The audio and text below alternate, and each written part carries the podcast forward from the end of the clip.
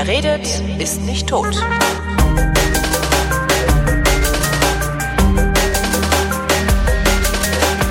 Willkommen zum Geschichtsunterricht der Koproduktion von Vrindt und DLF Nova und wie immer, wenn es eine Koproduktion mit DLF Nova, die Koproduktion mit DLF Nova gibt, ist aus Köln Matthias von Hellfeld zugeschaltet. Hallo Matthias. Hi, ich grüße dich. Hallo. Thema heute, Markham X. Yes. Der Der schwarze Bürgerrechtler. schwarzer Bürgerrechtler, so ordnet man ja, ich wollte gerade sagen schwarzen Rechtler, aber das ist ein total bescheuertes Wort, ja. Er ist beides bescheuert, aber damit äh, wird er sozusagen. Der Mann hatte eine sehr auffällige Brille. Das ist vielleicht auch noch ein Markenzeichen gewesen. Nur so wie sie heute modern sind, ne? Wie sie wieder modern sind heute und er war der Gegenspieler und am Ende seines Lebens der Wegbegleiter von Martin Luther King. Und beide zusammen haben in den 60er Jahren die Bürgerrechtsbewegung der amerikanischen Schwarzen maßgeblich beeinflusst, jeder von einer ganz anderen Seite, aber beide wichtig. Und der Ruf ähm, von Malcolm X, der ist so ein bisschen verblasst in den Vereinigten Staaten, währenddessen der von Martin Luther King ähm, im hellsten Glanze erstrahlt und mit der Freiheitsmedaille und allen möglichen Ehrungen ähm, versehen ist. Also er war sozusagen der Bad Guy in der Bürgerrechtsbewegung, währenddessen äh, Martin Luther King so ein bisschen der Good Guy war.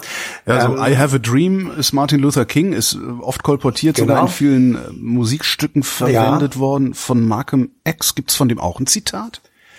Naja, ähm, whatever, it- it- äh, was immer es äh, bedurfte oder was immer es bedarf, wir werden it es tun. Whatever it takes, da kam ich jetzt nicht drauf, genau. So, aber beide, beide berufen sich sozusagen auf Dinge, die, ähm, also man kann die beiden Figuren wirklich sehr schön miteinander vergleichen. Man kann versuchen, die gemeinsamen Wurzeln herauszufinden und die Punkte herausarbeiten, an denen sie sich sozusagen getrennt haben. Also dann mach wie, mal.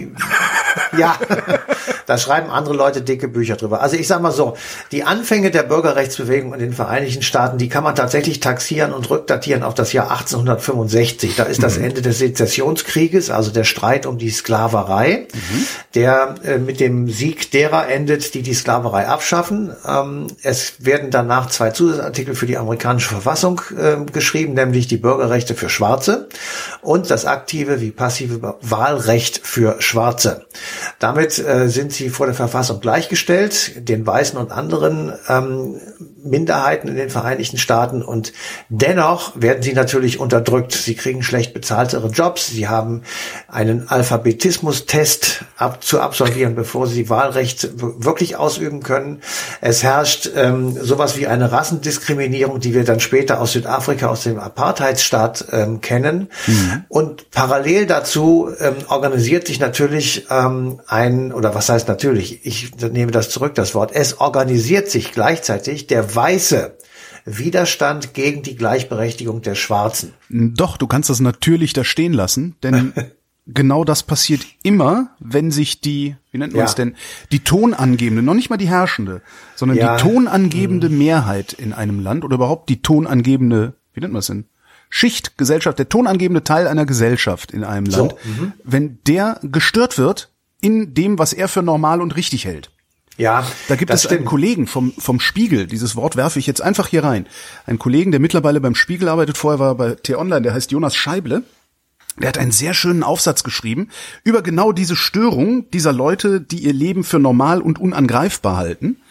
Und Mhm. der schlägt vor, und das finde ich einen tollen Begriff, diese Menschen Normalitäre zu nennen. Fand ich ganz cool. Ja, also Menschen, die sagen, so wie ich lebe, ist die richtige Art zu leben und das gehört auf keinen Fall gestört. Irre. Irre. Normalitär. Entschuldigung, ich wollte diesen Exkurs. Nein, nein, es ist ja wunderbar. Also ich, ich, ähm, aber ich bin ja nur Historiker, deswegen halte ich mich, einfach, halte ich mich an die Fakten. Ähm, und ich sage dir, äh, diese Normalitären, äh, wo- obwohl für die, die ich jetzt nenne, trifft das meines Erachtens nicht wirklich zu. Aber mit dem Ende der äh, Sklaverei in den Vereinigten Staaten gründet sich zeitgleich der Ku Klux Klan, nämlich auch 1865. Das sind diese Typen mit weißen Kapuzen überm Kopf bewaffnet. Ähm, das Markenzeichen sind brennende Kreuze. Sie sind letztendlich ähm, eine paramilitärische Organisation. Das kann man nicht anders sagen. Und sie agieren gegen all jene, die ähm, an dem Wiederaufbau ähm, der Südstaaten profitieren, die nämlich während des Sezessionskrieges teilweise ähm, zerstört worden sind oder äh, jedenfalls schwerer Schaden zugefügt wurde. Sie machen Terror und Gewalt, Mord und Totschlag und es geht ihnen letztendlich um die weiße Vorherrschaft in den USA Ja. über die meistens aus Afrika stammenden Schwarzen. Wie bei Trump. Sie ne? sind, sie, ja, sie sind gleichzeitig aber auch antikatholisch. Ja, und sie, sie ziehen damit Sympathisanten auch außerhalb der Südstaaten und sie sind zudem antisemitisch. Also es gibt so eine, so eine Mischung. Deswegen ist das mit dem Normalitären bei denen vielleicht etwas zu wenig äh, gesagt. Das ist, für mich sind das Rassisten, Faschisten, äh, Antisemiten, äh, also einfach schlimme, äh, schlimme Leute sozusagen. Die Ja, aber wenn du, wenn du in deren, Entschuldige, wenn du in deren Vergangenheit guckst, in deren junge Vergangenheit, zehn Jahre davor, war das, was sie jetzt aggressiv fordern, ja, nämlich mit ihren blöden weißen Zipfelmützen, ich kann auch keiner, das kann man doch noch nicht mal ernst nehmen, aber egal, also mit ihren Zipfelmützen sich hinstellen und sagen, wir müssen hier die Schwarzen verbrennen, das fordern sie ja nur, weil die Schwarzen auf einmal nicht mehr unterdrückt werden dürfen. ja, ja, Gesetz- weil ihr, von Gesetzes wegen. Genau, weil, weil ihre sowieso vorhandene Einstellung auf einmal nicht mehr legal ist. Genau. Ja, so. Ähm, ja, das, äh, gut, also normal, wenn man das als normal bezeichnet, dann würde, der, würde das zutreffen, aber mir scheint es irgendwie so gefühlsmäßig zu wenig zu sein. Was sie machen und was in Amerika sich dann durchsetzt, ist tatsächlich Apartheid. Also ähm, das kann man sich nicht schlimm genug vorstellen, wie eben später in Südafrika, Toiletten, Schulen, Bars, Busse, Bahnen, ähm, öffentliche Einrichtungen, egal welcher Art, sind für viele Schwarze verboten oder in vielen Orten verboten oder sie sind eben strikt getrennt. Dann steht da Whites Only oder Blacks Only. Sie können nicht auf die Universität gehen, sie bekommen keinen vernünftigen Bildungsabschluss, sind damit vom amerikanischen Traum, also vom Tellerwäscher zum Multimillionär, sind sie ausgeschlossen. Und es gibt eben die große Ungerechtigkeit in dem Land, das ich auch noch als das der unbegrenzten Möglichkeiten kennengelernt habe. Und das war eben ein Trugschluss. Und dieser Trugschluss ähm, kommt nach dem Zweiten Weltkrieg ähm, immer mehr zum Tragen sozusagen, weil sich immer mehr äh, zunächst mal vereinzelte, aber dann eben auch immer mehr Schwarze gegen diese Ungerechtigkeit zur Wehr setzen. Im Übrigen nicht zuletzt mit dem Argument, dass sie in den Kriegen, die die Vereinigten Staaten führen, nicht nur den Zweiten Weltkrieg, sondern vor allem auch den Vietnamkrieg, da sind sie gleichberechtigte Soldaten, da werden sie auch schön verheizt, genauso wie die Weißen. Aber wenn sie dann nach Hause kommen, dann sind sie wieder Menschen zweiter Klasse. Und das, Kanonenfutter ähm, hat keine Hautfarbe, ja. Genau, das ist irgendwann zu viel und deswegen gibt es im Prinzip so zwei, drei unterschiedliche Strömungen äh, unter den Schwarzen in den Vereinigten Staaten und die sagen, die einen sagen, sie möchten eine Anpassung der Schwarzen an das Leben ähm, haben, das die Weißen ihnen vorgeben, also Assimilierung. Dann sagen die andere sagen, wir setzen darauf, dass es gute ökonomische Zeiten gibt und in diesen ökonomischen Zeiten können auch Schwarze finanziell, materiell unabhängig werden, also sozusagen gleichberechtigt auf dieser Ebene werden. Die Dritten propagieren eine starke Auswanderung nach Afrika, also zurück zu den eigenen Wurzeln. Und die allergrößte Gruppe, dazu gehört dann später auch Martin Luther King, die plädiert für eine gesetzlich geregelte Gleichstellung, also Gleichberechtigung auf dem Wege von Verfassung und Gerichten und Gesetzen, so dass man sozusagen auf diesem Wege das einklagbare Recht hat, gleichberechtigt behandelt zu werden. Und tatsächlich beginnt in den 50er Jahren, Mitte der 50er Jahre, Aber entschuldige mal, hatten die das nicht? Ich meine, wenn, wenn, wenn die Verfassung sagt, ihr habt das, dann hat man Ja, das doch. aber äh, ausführende Gesetze sprachen dagegen. Ah, okay. So, ja, und solange das oberste Gericht der Vereinigten Staaten nicht feststellt, dass ein Gericht Genau. nicht ver äh, verfassungskonform ist, wird es äh, angewendet. Ja klar, Und so muss erst kassiert werden, ja, ja. Mhm. im, ja, ja, und im Übrigen, ähm, so föderal ist dann die USA doch, dass also einzelne Ja. Bundesstaaten eben dann doch tun, was sie wollen, jedenfalls zu der Zeit. Aber heute Und, ist, ist äh, ja heute nicht anders. Also ich meine, guck dir an, wie, wie sich Kalifornien und die Bundesregierung äh, im, im, in, den- in den Haaren Genau. liegen seit Jahrzehnten. Ne? Genau. Äh, Also- kurz, kurzer Exkurs. Ähm, also Auswanderung, also du sagst, es gab eine Gruppe, die wollte auswandern. Ähm, ist bekannt, ob die, also wenn ich die USA mit den, weiß ich nicht, über welches Jahrzehnt, Ja. über welche Jahrzehnte reden wir jetzt? 40, 50er 50er Jahre. Jahre. Die USA in den 50er Jahren. Es war scheiße schwarz in den USA zu sein in den 50er Jahren. Aber es war doch noch beschissener, auf dem afrikanischen Kontinent irgendwo zu leben. Deswegen hat es ja auch nicht funktioniert. Ah, okay. Also ich wollte gerade fragen, äh, war denen überhaupt klar, wohin sie da auswandern wollen? Oder Ja, das war denen natürlich klar und aber trotzdem ist es eine Ideologie gewesen sozusagen eine Ja. eine Idee, dass man doch eigentlich wieder zu seinen Wurzeln in Anführungsstrichen gesagt zurück ähm, Ja.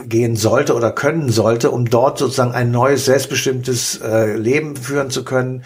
Ach so, die hatten auch so eine so eine so eine äh, Aufbau und Wachstumsvision. ja, natürlich, weil du, Also wir bringen, wir bringen unser Wissen mit und machen daraus ein blühendes Land sozusagen. Zum Beispiel. Afrika. Also der, der, aber der Haupt, ja, der Hauptgrund war eben, dass du sagtest, ich will aus dieser Bevormundung, aus der Unterdrückung, aus der Gängelung heraus. Ich will auch nicht immer geschlagen werden. Die wurden ja noch handgreiflich geprügelt. Es wurden ähm, Schwarze an Bäumen aufgeknüpft, weil sie auf der Obstplantage äh, einen Apfel geklaut haben oder Strange sowas. Ja, also ja. das ist einfach ähm, da- dann irgendwann platzt sozusagen die Geduld in Anführungsstrichen gesagt und damit kommt eben so eine Idee auf, selbst wenn sie möglicherweise schwachsinnig war. Ähm, so, ähm, also es gibt Gerichtsprozesse in dieser Zeit, in den 50er Jahren, äh, die also feststellen, dass diese Gleichberechtigung, die vor der Verfassung gilt, in der Regel, in der Tatsache, in der Realität nicht vorhanden war.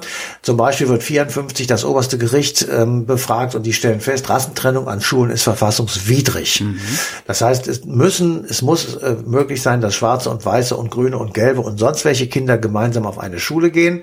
Zwei Jahre später gibt es dann den berühmten Busboykott von Montgomery. Das ist die berühmt gewordene Rosa, Rosa Parks, Parks, die ihren Sitzplatz nicht an einen Weißen abgegeben hat, dann also aus dem Bus geprügelt wird und es gibt Festnahmen und es gibt Gerichtsprozesse und was weiß ich nicht alles und es beginnt ein mehr als ein Jahr lang andauernder Busstreik der schwarzen Bevölkerung von Montgomery ähm, gegen die öffentlichen Busse und die gehen davor fast pleite. Es gibt wieder ein Gerichtsurteil und einen Prozess und das stellt dann fest, dass Rosa Parks die Verfassung auf ihrer Seite hat. Insofern ähm, stellt das zweite Mal sozusagen ein Gericht fest, dass also da äh, etwas schief läuft und ein Jahr später dann das dritte, das war das Aufsehenerregendste in Little Rock in Arkansas, verweigert äh, eine Schule neun schwarzen Schülern den Zugang zu der Schule. Ähm, also die wollen da rein, die kommen da an und äh, die Tür wird einfach zugemacht. So. Und der Governor, der Governor tut nichts für diese Schüler, das geht ihm alles am Arsch vorbei. Aber es gibt zu der Zeit eben schon landesweites Fernsehen. Und das Fernsehen äh, wittert da irgendwie eine Geschichte und stellt mal ein paar Kameras da auf und bringt sozusagen den Tumult, der sich vor den Toren dieser Schule abspielt, in die Wohnstuben Welt, äh, Am- amerikaweit. Und Vermutlich hat genau da angefangen, dass rechts außen Angst vor freier Presse hat. Nicht. Ja, vielleicht. äh, jedenfalls, es wird auch ins Weiße Haus übertragen. Dort sitzt zu der Zeit ähm, Dwight D. Eisenhower als Präsident. Und der sieht sich dann irgendwann genötigt, die Nationalgarde nach Little Rock zu schicken und den Schülern ein Geleit beim Betreten der Schule zu geben vor laufenden Kameras. So, und angeführt wird diese Aktion in Little Rock in Arkansas von Martin Luther King, dem späteren Gegenspieler von Malcolm X. Also der, das war sozusagen der, der erste Versuch und der erste erfolgreiche Versuch, wie eben ähm, Martin Luther King auf dem Wege durch gesetzliche ähm, Unterstützung, durch neue Regelungen, durch sozusagen nicht Gewalt, sondern eben legislative Möglichkeiten, die Gleichberechtigung zu erzwingen. So, und äh, da unterscheidet er sich eben sehr stark von Malcolm X, obwohl beide erstaunlicherweise sehr viele Parallelitäten in ihren frühen Jahren haben. Also sie sind beide ähm, Bevor wir, den 20er be bevor wir dahin kommen, hätte ich noch eine Frage. Entschuldige, ich habe heute viele Zwischenfragen.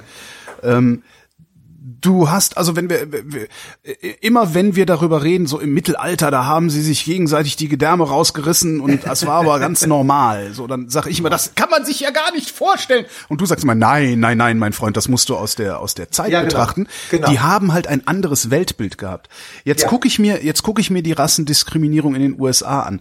Kann man das mit einem anderen Weltbild rechtfertigen oder ist das einfach die ganz normale äh, Diskrimina Dis Diskriminiererei, die ich sag mal jetzt, ja, wir Weißen so gerne machen, damit wir nicht noch mit Schwarzen konkurrieren müssen, weil wir eigentlich wissen, dass sie genauso schlau und doof sind wie wir selber? Ja, das ist deine ähm, Couch-Potato-Sicht. Ähm, man muss tatsächlich, also ich gebe dir mal ein anderes Beispiel. Ähm, vor 50 Jahren Ja. haben Eltern mit ihren Kindern im Auto gesessen und dabei geraucht. Ja. So, das ist natürlich scheiße gewesen. Das war damals scheiße, ist auch heute scheiße. Äh, Nur damals haben sie es gemacht, heute tut's kaum, ich glaube, niemand mehr. Aber haben sie damals gewusst, dass es scheiße genau, ist? genau. Sie haben es nicht gewusst oder sie hatten nicht das, ähm, nicht das Gefühl dafür. In den 60er, 50er, 40er Jahren in den Vereinigten Staaten war sozusagen die Prägung der weißen Bulldozer, die da ja, Ja. ähm, wirklich am Werke waren. Sie sind im Recht, der Schwarze ist minderwertig und wir können den platt machen. Ja. Da gibt es viele Beispiele von ähm, Gesellschaften, die gegen Minderheiten, äh, nicht zuletzt die deutsche, äh, so etwas gemacht hat und es als normal empfunden hat. Ich sage das alles in Anführungsstrichen. Nein, natürlich. Ja, ja, ja. Äh, wir sind wir sind heute weiter. Das liegt aber ganz ganz sicher daran, dass wir zwei beiden ähm, äh, unser ganzes Leben lang Frieden hatten. Wir haben nie um unsere Existenz gekämpft. Wir hatten nie zerbombte Häuser zu sehen und wir haben nie, ähm, ich sag mal, vor einem Schutthaufen gestanden, der unsere Existenz tatsächlich auf Null runterfährt. So und all diese Dinge Interessanterweise prägen- haben wir, haben wir mittlerweile, also unsere Alterskohorte, mittlerweile so viel zu verlieren, dass sie sich fast so benehmen, als wären sie im Krieg. Naja gut, aber äh, das ist auf jeden Fall was anderes immer noch. Ja, ja klar, aber was ist fast immer noch was anderes als tatsächlicher Krieg. Ja, ja, ja, ja. Ich will das jetzt nicht alles darauf zurückschieben. Ähm, es ist einfach damals, ähm, guck dir Südafrika an. Die Entwicklung ähm, Südafrikas zur Apartheid hin war ein Prozess, der über viele Jahre gedauert hat, Mhm. der natürlich immer den schwarzen Widerstand hervorgerufen hat, selbstverständlich. Aber die Weißen haben gesagt, ja klar, dass die sich dagegen wehren, aber wir werden das unterdrücken und wir werden das hier durchsetzen. Und das geht eine ganze Zeit lang gut und zwar im Sinne von, wir sind im Recht. Da, da, die haben nicht darüber nachgedacht, dass es auch anders sein könnte. Das äh, ist einfach so. Die haben das, das war für die ein normaler Zustand, dass. Schwarze das, ja, genau. Das war ein, ein normaler Zustand, dass Schwarze weniger Rechte hatten oder weniger wertvoll sind, bla, bla, bla. Also dieser ganze Unfug, ähm, deswegen haben sie sich benommen, wie sie sich benommen haben. Und erst irgendwann haben Schwarze dann gesagt, so, und jetzt ist Schluss und jetzt nehme ich auch einen Knüppel in die Hand. Und dann ähm, entscheidet sich so etwas und dann äh, kann eine Gesellschaft auseinanderplatzen. Deswegen ist das A und O für jede Gesellschaft Toleranz. Ja, klar. Also wenn, wenn du nicht tolerant bist, wird deine Gesellschaft kaputt gehen. Irgendwann wird irgendeiner, der unterdrückt wird, sagen, jetzt ist Schluss. Ja. So. Und um jetzt mal auf diese beiden Anführer zu kommen. Genau, zurück, das- zurück zu den Gemeinsamkeiten Genau. mit dem Trennenden. Genau. Genau, weil, weil die beiden waren ja tatsächlich dann äh, federführend.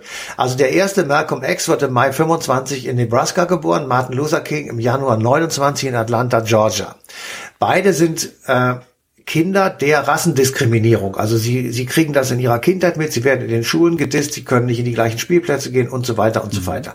Malcolm X Vater ist Gelegenheitsarbeiter gewesen und Reverend, also ein religiös ähm, arbeitender Mann. Der Vater von Martin Luther King ist Baptistenprediger. Ist auch ganz interessant, dass die, die dass sind, also sie kommen beide aus so, kommen, ja. genau, sie kommen beide aus so einem religiösen Milieu, aber dann ändern sich die Wege. Malcolm X ähm, muss erleben, dass sein Vater relativ früh stirbt. Es herrscht in der Familie Not und Hunger. Martin Luther King hingegen, der damals noch Martin King heißt, hingegen lebt in total geordneten Bahnen. Malcolm X gerät als junger Mann auf die schiefe Bahn, landet vor Gericht und für lange Zeit hinter Gittern. So, sie sind gleichaltrig ungefähr, aber der Start ist dann nach einer gewissen Gemeinsamkeit unterschiedlich. Gleich ist bei ihnen die überragende Rolle der Religion. Das haben wir eben schon gesagt. Der Martin Luther King, der bekommt den Zusatz Loser im Jahr 1934 von seinem Vater verpasst. Ähm, da war er, muss ich gerade nachgucken, fünf Jahre alt, weil Vater King in Europa auf einem Kongress ist, der zu Ehren des Reformators Martin Luther abgehalten wird. Der ist so beeindruckt von Martin Luther, dass er dann seinen Sohn zusätzlich Loser nennt. Beeindruckt Währenddessen- von, okay. Ja. Der also über Antisemitismus haben sie da nicht gesprochen auf dem Kongress, ne? davon. Wenn man über Martin Luther einen Kongress macht, auch heute noch, wird das nie thematisiert. Es sei denn, du machst einen Kongress zu Martin Luthers Antisemitismus. Stimmt, das ja? haben wir im Martin Luther Jahr gesehen, wo hier alle vollkommen ausgerastet und ich dachte auch so, ey Leute, man, muss es wenigstens mal erwähnen. Ja, Und wenn du dann ähm, durch Wittenberg läufst, du, oh, Ja, ja, ein das- toller Typ. Naja. Ja, genau. Also ja, es ist äh, also selbst der der größte äh, Fan Martin Luthers, der sich mit ihm wirklich beschäftigt, steht davor tatsächlich vor Ja. einem Rätsel.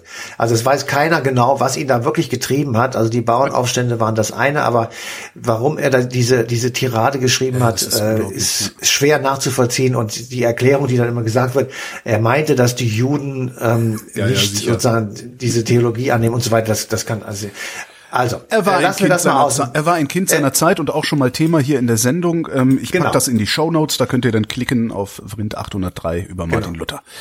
So, also während der Martin Luther nun, äh, jetzt bin ich schon mal also Martin Luther King, also sozusagen in relativ geregelten Bahnen ist, ist der Malcolm X äh, kommt also in Haft und tritt Ende der 40er Jahre der Nation of Islam bei. Also er ist auch religiös, er ist Muslim, ähm, er tritt dieser politisch-religiös motivierten Organisation bei ähm, und im Gegensatz, oder also beide sind äh, nicht nur religiös, sondern auch schon lange an den brennenden sozialen Fragen äh, interessiert. So, beide sagen, die Schwarzen sind unterdrückt, beide sagen, sie sind in einer unerträglichen sozialen Lage, aber sie entwickeln unterschiedliche Konzepte dagegen. Und da trennen sich dann die Wege. Der King sagt, gewaltfrei und gleichberechtigt muss die Integration der schwarzen Bevölkerung in den amerikanischen Staat sein. Das muss friedlich abgehen. Mhm. Wir müssen unsere, wir müssen dafür kämpfen, wir können streiken, wir können sozusagen wie Gandhi gewaltfreien Widerstand leisten, aber wir dürfen nicht das Messer in die Hand nehmen. So. Und der Malcolm X sagt, wir wollen uns abgrenzen. Wir werden die Schwarzen von den Weißen trennen und wir werden uns rückbesinnen auf unsere eigenen afrikanischen Wurzeln. Und er unterfüttert das dann eben sehr stark mit, äh, mit dem Islam und mit muslimischer, äh, mit der, mit der Religion des Islam. Und damit sozusagen trennen sich die Wege. Sie, be, ja, wie sagen, sie beobachten sich auch sehr skeptisch. Ja. Ähm, und wenn du sie, wenn du es im Nach, am Schluss des Lebens, also der, der äh, Martin Luther King äh, wird ermordet im April 1968 und Malcolm X im Februar 1965. Ja.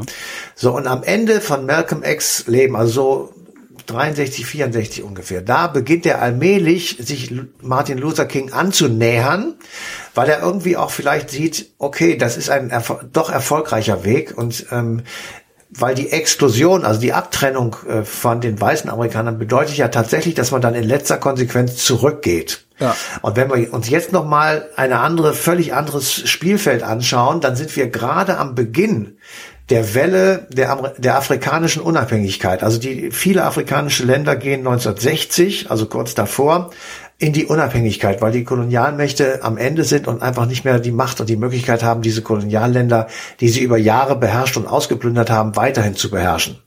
Also werden sie die Unabhängigkeit geschickt und es entsteht in Afrika einerseits ein großer Aufbruch, aber andererseits auch sehr schnell Chaos. Mhm.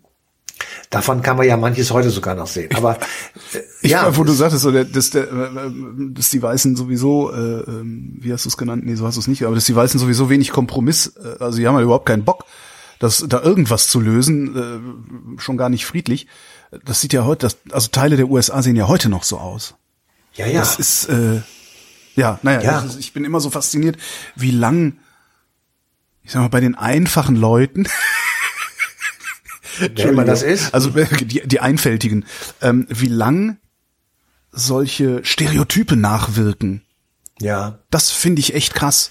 Also das ist auch was, das was ich, was ich, ich begreife das nicht wirklich. Also, also dass man eine falsche Information über viele Jahre mit sich rumträgt, ne? eine falsche Gewissheit. Ähm, passiert halt. Ist mir gerade passiert, habe ich äh, in irgendeiner Sendung behauptet, dass äh, die Lebenserwartung in Russland um zehn Jahre gesunken wäre oder irgendwie sowas. Ist sie auch, aber vor 20 Jahren. Und ich habe nie wieder ja. nachgeguckt gehabt, weißt du? Ja. Also ja. da kann ich das noch verstehen, aber bei solchen solche sowas ja Diskriminierung also man will doch selber nicht diskriminiert werden also diskriminiert man nicht da verstehe ich ja aber das ist eine eine hochnäsige Couchpotato Ansicht von einem der nie diskriminiert wurde. Ähm, das ist die Frage ist wirklich ähm, naja es ist ja auch meine Pflicht dafür zu sorgen dass nicht diskriminiert wird ja das ist ja alles also, gut also, ist ja alles gut alles gut. Aber die also die also es gibt ja Leute die sagen solange wie sich ein Vorurteil oder eine Diskriminierung aufgebaut hat solange dauert es auf sie abzubauen. Oh, ja. weil wir wir geben ja an unsere Kinder äh, unsere Vorurteile mit weiter und mhm. wenn wir keine schwarzen Freunde haben, dann haben auch unsere Kinder keine. Mhm. Ähm, wenn wir immer nur sagen, ähm, Amerika ist der Quell des verdammten, beschissenen, verluderten, verlotterten Kapitalismus. Raubtierkapitalismus.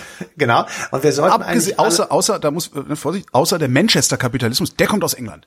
Ja, äh, aber dann äh, und und gleichzeitig immer sage, die heilenden Kräfte des Sozialismus äh, würden den Menschheit, die Menschheit zum Glücke führen, dann werden unsere Kinder entweder das krasse Gegenteil oder das Gleiche machen. Aber ja. sie werden darauf reagieren. Und so ist es mit mit solchen verdammten Vorurteilen eben auch. Hm. Wo, warum haben wir immer noch Antisemitismus?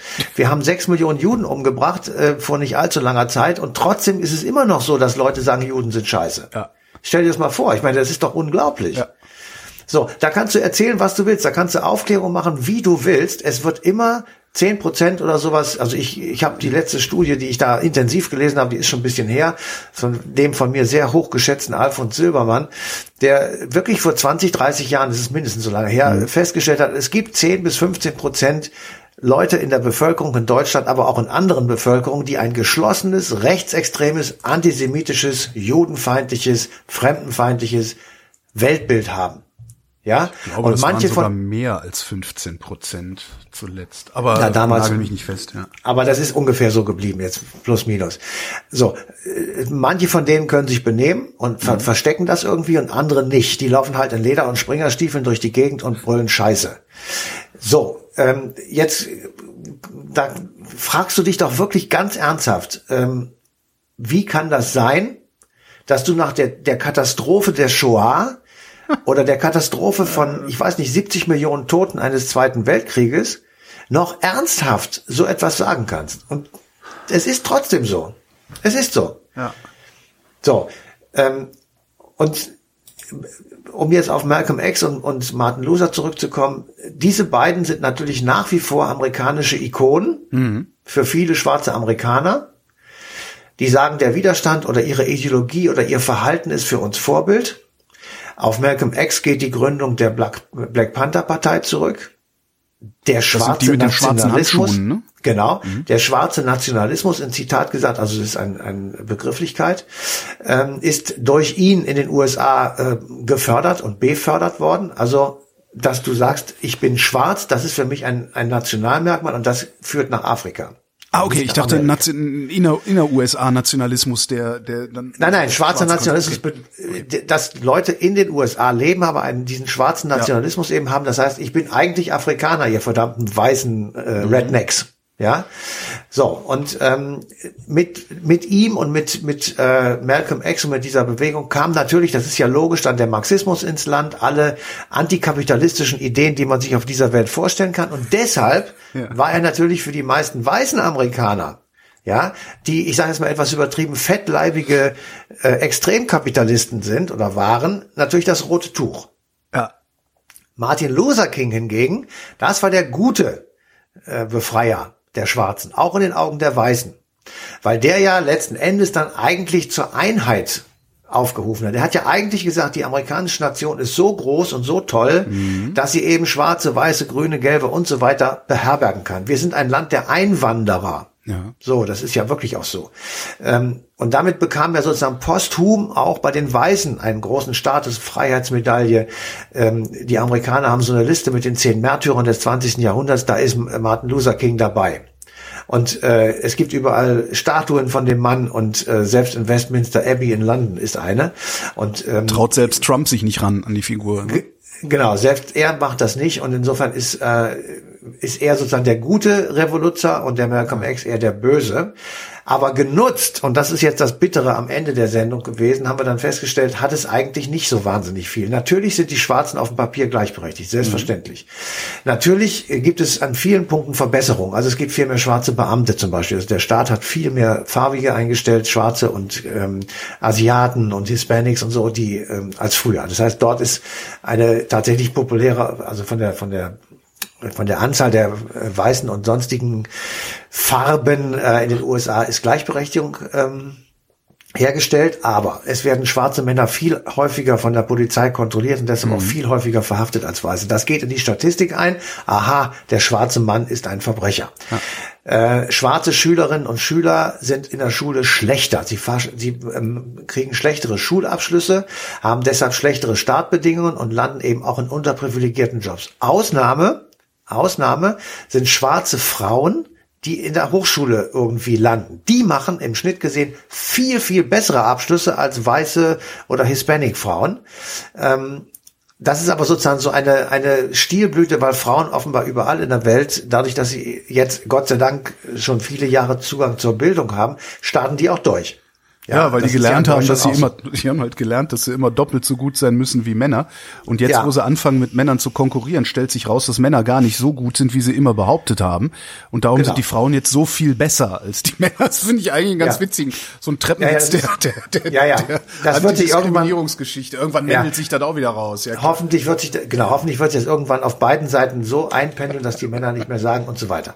Also, also nochmal auf Amerika zurückzukommen. Also sie verdienen auch weniger im Schnitt als die Weißen und ähm, es ist tatsächlich also wohl nur die Gleichberechtigung auf dem Papier gegeben, aber nicht in der Realität. Ähm, die Repräsentanten, und jetzt komme ich allmählich zu dem, wo ich mich richtig drüber ärgere, gerade im Moment sind, ich glaube, in der Regierung ausschließlich weiß. Also ich wüsste jetzt nicht auf den ersten Blick, wobei ich auch nicht alle kenne, wer da schwarz ist. Ähm, währenddessen in der Bevölkerung, ja, sind schon fast 40 Prozent Angehörige einer nicht weißen Ethnie.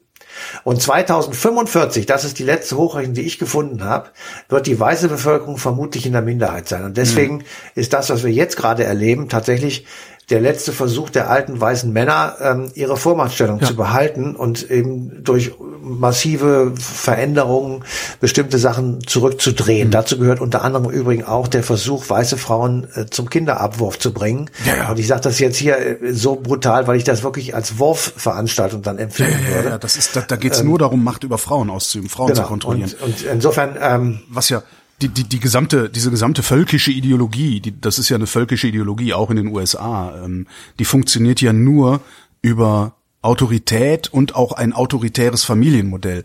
Und sobald eine Frau selber über ihren Körper bestimmt, ist dieses autoritäre Familienmodell mit dem einen Bestimmer nicht mehr vorhanden. Das ist, äh, ja, klar, darum sind die, darum ist rechts außen so dahinterher.